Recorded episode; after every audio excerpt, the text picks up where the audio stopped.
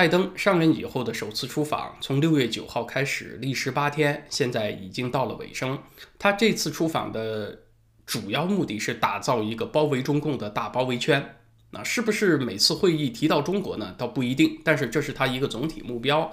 他这一圈呢是先去英国和 Boris Johnson 发表了新大西洋宪章，巩固传统的美英盟友关系。然后在英国开了七国首脑峰会，在联合声明当中，七国对于一些关键领域的抗共达成初步共识。然后呢，就是在比利时布鲁塞尔出席了那个北约峰会啊，最后一站，也就是今天，是在瑞士和俄罗斯总统普京会晤。有一个很有意思的现象，就是在。拜登、普京会晤之前，其实那个气氛很僵啊，你很明显能够看出来。拍照的时候，两个人各坐一头，全都脸板着啊，都是老大的不情愿。CNN 今天有一个总结，还是蛮传神的。他说，普京就像一个 teenager，就像一个十几岁的青少年，被带去参加一个特别不情愿的聚会啊。其实拜登那边差不多也是这样。其实这个会谈的结果呢，比开头那个气氛呢要好。但是呢，开头确实很僵啊。这个结果咱们稍后一点说。那么问题是，为啥两个人都彼此这么不待见，还非得要见面呢？美国的意图是比较明确的，呃，就是一个全球范围内围堵中共的大包围圈已经引燃成型了。从印太地区的美日印澳四国同盟。呃，到 G7 峰会，再到北约峰会上说服欧洲盟友把这个中共作为一个系统性的对手，那最后俄罗斯是很关键的一环。如果俄罗斯成为这个包围圈的一环的话，那基本上就四面把这个中共给捂瓷实了。当然呢，拜登他不会和普京提啊，咱们俩。和好吧，一起去怼习近平吧。那肯定他不会这么说，现在也不是时候。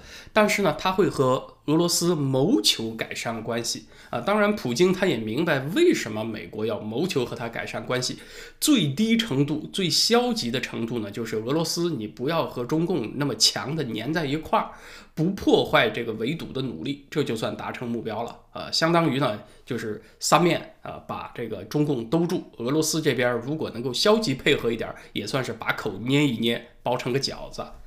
拜登为啥要见普京？这个我们好理解。那普京为啥老大不情愿，也要跑到瑞士来见拜登呢？啊，一方面呢，当然是因为美国是世界头号大国，白宫换了人，你再不喜欢他也得见一面，这方面确实不能意气用事。还有一个很重要的背景，就是美俄之间，包括美国和法国、德国、意大利这些三心二意的盟友之间，现在面临着一个共同的挑战，就是谁也不能够承受让世界重回那种混乱无秩序的状态。那为什么世界现在有重回混乱的这个危险呢？这就涉及到当前最大的焦点——疫情起源的责任。其实呢，这是当前国际关系中最强的一个粘合剂，它把很多不同立场的国家粘在了一块儿，因为这关乎整体的国际信用环境。对这个病毒变种的防疫工作是长期的，今年肯定是完不了了，明年能不能完不好说。那客观上就要求各国之间必须保持同一标准的透明度。这个信息你不能彼此之间藏着掖着，出了什么问题必须很及时的沟通啊！如果说没有这个信任的话，那怎么办呢？那就必须各国封闭自己的边界，最起码你要把边境的检疫工作搞得极其繁琐复杂。其实现在就已经够复杂的了。我前一段时间短期去了美国几天，回加拿大的时候是三次核酸检测啊。离开美国之前，在美国当地检测一次，拿着七十二小时之内这个阴性的核酸检测报告呢，过海关，到了加拿大海关，过了边境线这一侧呢，马上再检测一次，啊，然后呢就回家隔离两个星期，但是呢得拿着一个试剂盒啊，回家的第八天，视频连线，在护士的指导下检测第三次啊。呃，我回家的第二个星期呢，还有专门的政府人员上门啊，来家访，看你是不是遵守了隔离的规定。连续三次核酸检测啊，还有两个星期隔离，为的是啥呀？就是要把风险一步步过滤。在美国那边核酸阴性了啊，但是你从美国到加拿大边境这个路程上也接触了其他的人呢啊，也有风险，所以过边境的当下检测第二次，这叫第二重过滤。那你从边境回家的中间这段路上也可能接触了别的人呢啊，所以到家以后检测第三次。大家想一想，美加之间尚且如此啊，要是信任度更低的国家之间呢，那就更麻烦了。那长此以往，那肯定国际之间的经贸往来会受到沉重打击嘛。这个高昂的副作用和成本，恐怕啊，长时间来看比那个病毒造成的损失还要大。所以现在各国政府都面临着双重挑战，既要做好防疫工作，同时还要恢复经济啊。那怎么办呢？就必须坚持一条，就是维护国际之间信任的环境。那现在问题就来了。只要这个国际社会有一个人可以不用负责，出了事儿以后自己甩锅了之啊，你还没办法拿他怎么样？你说就咱们意思意思，你配合一下吧，罚酒三杯啊，那也不罚酒三杯也不让你罚，我就横竖不认。那这样的话，整个信用环境就崩塌了。你不能拿他怎么样，那其他国家也可以同样效仿啊，对不对？我也是出于什么经济上的考虑啊，我要掩盖，我要拖延真实的情况。那这个世界不就面临着重回混乱无秩序的危险吗？所以这个疫情溯源这个问题啊，你能做到多少？咱们先按下不表，但最起码嘴上不能够松啊，这个态度上不能够松懈。最低程度呢，你得让所有国家都看到啊，你没有中国那么横，你想甩锅呢就不那么容易了。所以呢，你最好还是配合吧。所以，这个维持国际信用环境，它是疫情追责的根本目的。我发现，对于这一点呢，中国好像很少有人能认识到啊。即使有认识到的，可能也不敢公开谈论。可是，这个国际信用的环境，它不仅是防疫的根本呢，它同时也是整个国际经贸体系的根本。这是全世界自由市场经济国家的共识。呃，估计不久以后啊，这大概是除了中共之外。所有国家政府之间的共识了。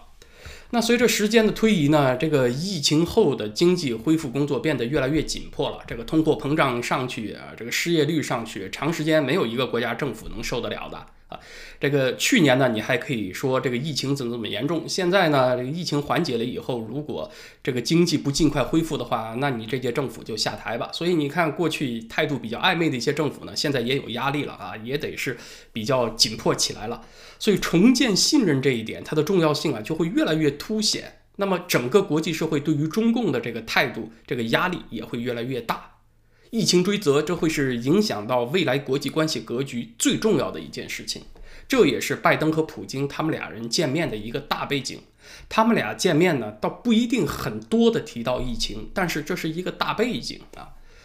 嗯，同时俄罗斯这种大国呢，你确实也不能指望它的立场一夜之间发生戏剧性的反转啊。毕竟它和中国有非常强的利益关联，它和美国之间的关系啊，修复还有一个比较长的过程。普京肯定也会在中美之间待价而沽一段时间，看看谁能够给他提供更多的利益。所以这也要求西方对于俄罗斯保持更多的弹性了，不能像过去几年那么一味的僵化强硬。毕竟现在有了更主要的对手。那这就涉及到怎么认识普京这个人。其实呢，他并不是列宁、斯大林那种形式的人物啊，他甚至也不是希特勒那种形式的人物。他并不是一个意识形态强人，他并不是要打造一个。呃，什么样规则的世界和社会？它不是要输出革命啊，然后呢统一全球，它更像是一个俄罗斯传统的沙皇这种形式的人物，是一个大俄罗斯民族主义者。他所追求的就是俄罗斯的荣耀和世界的地位。美俄关系的全面恶化呢，是开始于二零一四年的克里米亚危机啊，要改善呢也绕不开它。其实有一段时间以来啊，我也觉得啊，一看到这个北极熊伸出了它的爪子，就觉得非常的不安，觉得就该给它来一锤子，把它敲回去。但是就克里米亚这个问题，随着对历史了解的增多，呃，觉得问题其实并不那么简单。就说克里米亚这个地方啊，如果咱们以近三百年的历史来看。你说它该归谁呢？其实这个事情很不好说清楚，因为克里米亚并没有所谓原住民族了，它的原住民族既不是俄罗斯人，也不是乌克兰人啊，也不是白俄罗斯人，谁呢？是鞑靼人。这个鞑靼人是中亚游牧民族和蒙古的混血啊，俄罗斯人、白俄罗斯人。乌克兰人甚至是亚美尼亚人，他们的祖先其实都是作为奴隶啊，是被这个鞑靼人抓来的奴隶来到克里米亚这片土地上。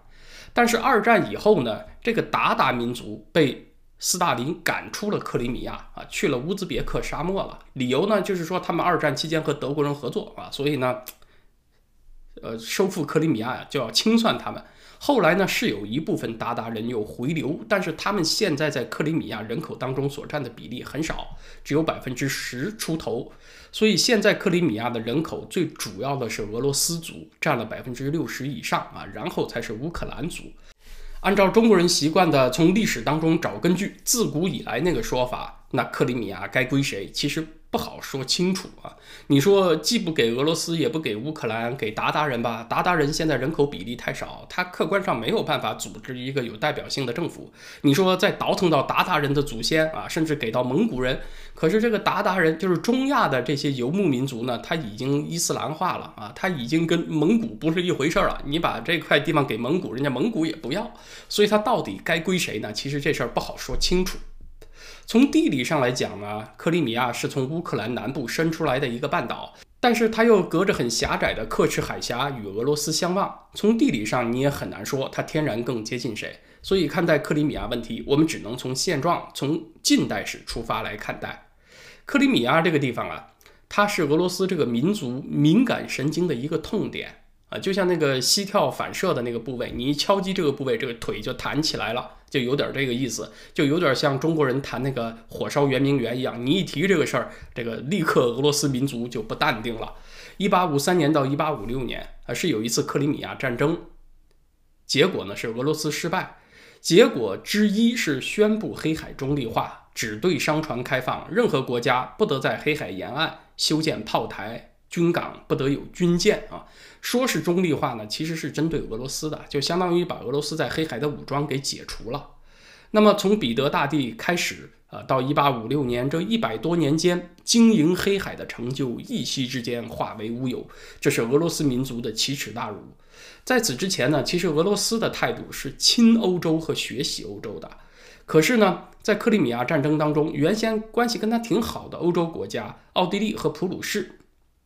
也背叛了他，在拿破仑战争当中，奥地利和普鲁士是与俄罗斯站在一起的啊。拿破仑战争之后，他们还结成了神圣同盟啊。结果他们也叛变了，也伤害了俄罗斯。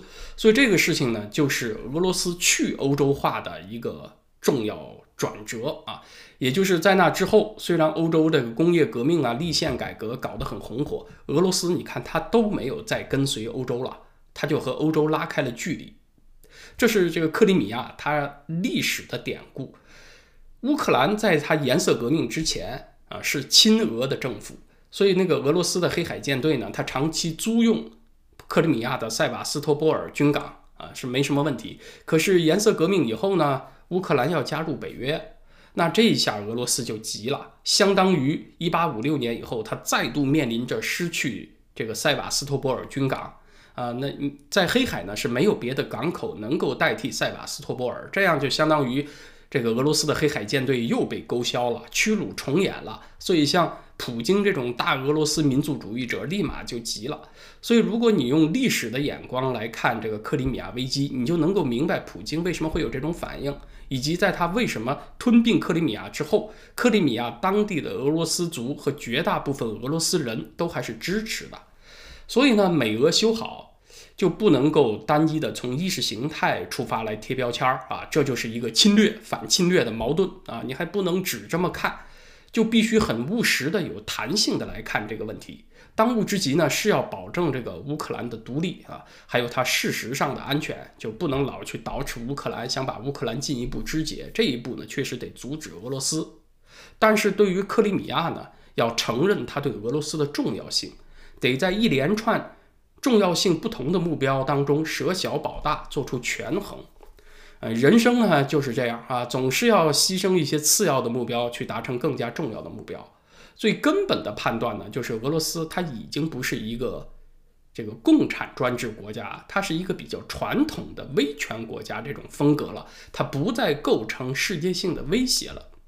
美国民主党的性格呢是比较习惯的用抽象的概念来看待问题，呃，好处呢是对于人权这个问题他们咬得比较紧，但是在克里米亚问题上对待普京呢就过于僵化了，呃，这里呢也有一部分美国国内政治的原因，就是长久以来民主党把俄罗斯当成了反川普的一个重要借口。那川普要东山再起，那民主党还要和他继续斗下去，也还得留着这个俄罗斯万能出气筒。所以这也是给美俄关系的改善增加了一些困难。那只要在乌克兰和克里米亚问题上美俄能够翻过去，他们俩的关系就会有一个根本的改善啊。呃，俄罗斯出兵叙利亚呀，还有支持伊朗啊，其实都是克里米亚危机的延伸，是为了反怼美国的。拜登的这趟欧洲之行是延续了开始于去年的美国社会抗共的共识。当然，他走这一圈呢也很重要，发表了一系列声明和成果，对于推动这个大气候的转变也很重要。呃，但是也不能说拜登来了就等于美国回来了。最起码从去年下半年开始，那个美日印澳四国同盟开始，美国就回来了，就回到了他这个盟国战略上。要知道，去年一年呢都是在疫情的戕害之中啊。呃，所以美国能够在下半年，在川普总统任期结束之前就开展积极的外交活动，实际上呢，已经步骤非常快了。如果没有疫情的话，那这一步应该会更早的到来。今年呢，正是因为先有了美日印澳四国同盟，才有了四月份的美日联合声明。要没有这么一个更强的体制做保障，一贯很低调的日本呢，你很难期望它这么硬气。那安定了印太这条战线呢，才有拜登的欧洲之行啊，有了这个 G7 峰会的联合声明和这个北约峰会的声明，也才能够对普京产生影响啊。说一下这个拜登和普京会谈的结果，会后呢，普京是开了自己的记者会，说会谈很有成效，很有建设性啊，说两国大使呢，呃，会恢复工作，因为之前由于关系的紧张，两国各自撤回了自己的大使。普京也很难得的夸了拜登几句，说他是很有经验的政治家。这次两个人的会谈有一个很有意思的动作啊，就是拜登给了普京一份名单，列着十六个重要的网络基础设施的名字啊，就是他认为最重要的。那这十六个设施呢，意思就是说，普京你不能来攻击，你一旦攻击的话，那咱们就没得谈了，咱们缓和了也得接着紧张，这等于是一个划底线的行为。呃，一旦这个底线画了呢，意思就是说，我们接下来就可以。有网络安全对话为缓和关系一步步做铺垫了啊，它有这么一层意义。两个人都没有提出互访的要求，但是呢，会谈没有敌意，所以总的来说呢，美俄关系是朝着缓和迈出了重要一步。那习近平呢，估计该比较闹心了，今夜无眠。时事话题咱们先聊到这儿啊，明天星期四在咱们的会员网站和会员 APP 上，我们继续来聊鸦片战争。就是有大陆教育背景的网友啊，可能都知道三元里抗英这个故事。其实严格的说啊，我们从教科书上所看到的是一个都市传说。